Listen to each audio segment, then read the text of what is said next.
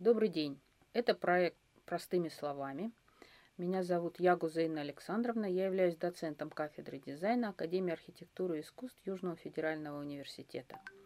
Моим увлечением по жизни и, э, как бы это ни казалось странным, научной работой является один из аспектов – это кинетическая игрушка, кинетическая кукла и кинетическое искусство в целом. Поэтому сегодня я хочу вам рассказать немножко простыми словами о том, что такое кинетическая кукла, вернее, об истории кинетической куклы. Многие из вас, возможно, когда-то бывали в Праге и слышали историю о големе, о таком глиняном большом человеке, ну, не человеке, потому что это а, такая скульптура, которая бродила по улицам города и выполняла какие-то поручения людей. Но для этого ему нужно было в мозг, в голову, в ту часть, где голова, заложить записку с пожеланиями того, что нужно сделать. В какой-то из дней э, хозяин этого голема не вытащил бумажку, то есть он остался, этот человечек глиняный, в действии, и он начал крушить все вокруг. Это можно сказать, что некий такой прототип в мифах о движущейся кукле, о движущемся существе, которое выполняет какие-либо действия.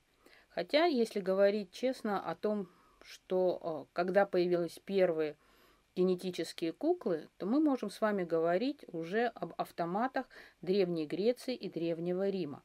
Это понятие возникло чуть позже, такое понятие, как автоматоны – то есть это движущиеся, запрограммированные куклы, которые нацелены на выполнение ряда действий, каких-то а, достаточно ограниченных в своих возможностях, а, но, но запрограммированы человеком. Так вот, первые куклы появились именно, которые выполняли некие такие действия, как это ни странно, именно в Древней Греции и Древнем Риме. Это куклы, некие такие вот запрограммированные автоматы, которые выполняли роль слуги. Если вы знаете историю, то вы должны понимать, что в тот период знатные люди фактически почти не пили воду. Пили вино, вино, разбавленное водой. То есть вот эти вот длительные возлияния происходили именно таким образом. И вот был придуман впервые такой автоматон, который соединял в себе два сосуда – с вином и водой и протягивал руку с уже налитым этим напитком для тех, кто находился э, на этом празднестве. То есть э, получалось таким образом, первые куклы, вот упоминание именно о таких движущихся куклах кинетических, появилось именно в Древней Греции, в Древнем Риме. Хотя можно сказать, что практически параллельно в это же время – это происходило и в, на территории Восточной Азии. Это было и в Китае, независимо друг от друга. То есть две совершенно разные цивилизации пришли приблизительно к одному и тому же и с выполнением одних и тех же функций. А, о том, что вопрос кинетизма а, движущихся элементов мы можем с вами рассматривать опять, э, услышать опять же в мифологии. А, если мы с вами упоминаем богиню удачи Фортуну, то она всегда представляется в виде движущегося колеса. То есть фортуна к нам поворачивается то ли одной стороной, то ли другой. Вот этот вот момент кинетизма и вращения каких-либо элементов мы можем рассматривать и с точки зрения мифологии и богини Фортуны.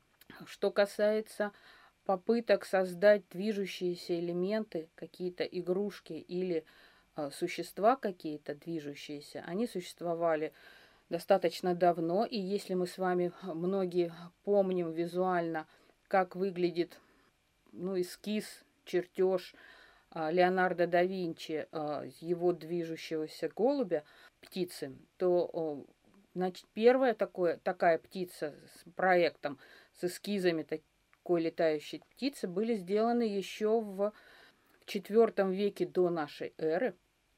Это Архит Таренский, философ, пифагориец, создал как раз прототип такой птицы, голубя летающего. именно механического. Сохранились эскизы этого голубя, так же, как и сохранились эскизы вот такого вот слуги, наливающего вино от третьего века до нашей эры. Вообще наличие различного количества автоматов, автоматонов и движущихся элементов были связаны с созданием различных фонтанов с игровым характером, а, музыкальных каких-то инструментов, а, водяных часов. И делалось это в разные периоды времени истории и на разных территориях. Что касается автоматонов Ближнего Востока, то тут нужно упомянуть имя, возможно, кому-то малоизвестного ученого, философа, математика. Его еще называют Леонардо да Винчи Востока, хотя, если быть искренними, то Аль-Джазари был старше Леонардо да Винчи, да, и он жил на Востоке в конце XII века, в начале XIII века, в то время как Леонардо – это более поздний период. Тем не менее, его именно сравнивают с Леонардо да Винчи Востока.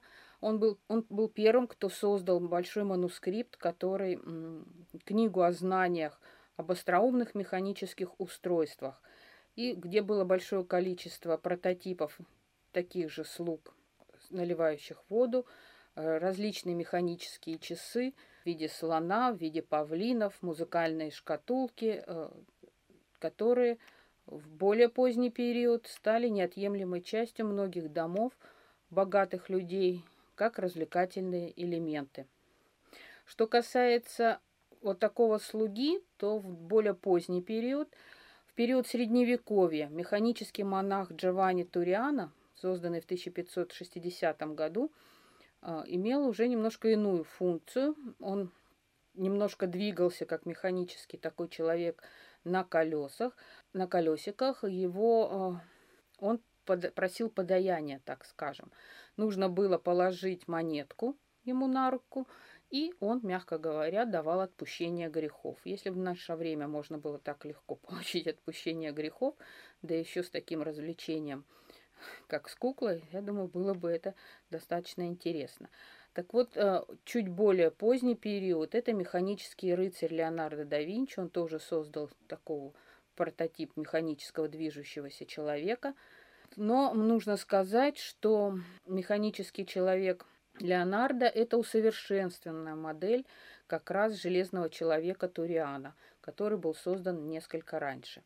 Что касается движущихся кукол, то мы можем к ним отнести и э, различные куклы, связанные не только с механикой, но и с ручным движением, потому что кинетическое искусство и кинетическое движение, оно подразумевает движение как таковое – которая может быть выполнена как механически, так и за счет движения ветра, а, движения рук человека, движения воды. То есть любое движение, которое выполняется за счет какого-либо поступательного движения извне, механического либо естественного.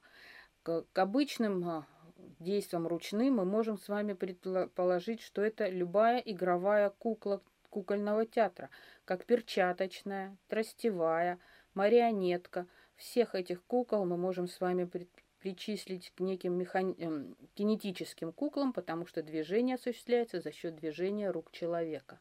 Ну, а, соответственно, большое количество различных кукол, в том числе марионеток и тростевых, и перчаточных, я надеюсь, вы увидели в своем детстве в кукольном театре. Что касается более позднего развития механических игрушек и механических таких кукол, то большое развитие они получили, начиная с середины XVI века, 17-18 век, 17 и 18 это два века особого расцвета в этот период, когда механические куклы стали а, атрибутом очень дорогих домов, где присутствовали такие вот э, куклы, которые выполняли определенные функции. Можно рассматривать кукол, связанных, э, механических кукол, связанных с игрой на музыкальных инструментах, как правило, это фортепиано, ну, клавесин на тот период, и, или э, рисующих кукол, которые э, писали либо текст, либо заданный, запрограммированный рисунок, либо запрограммированный текст. Но это а, огромное количество таких кукол известно сделанных в Швейцарии, в Германии. Это, например, Мария Антуанетта, 1784 год, известные игрушки. Позже это было очень дорогое удовольствие, вы понимаете, что это единичные практически экземпляры, которые были дороги, не каждый мог себе их позволить. С течением времени – это все стало немножко упрощаться, перестали они быть настолько изысканными и дорогими.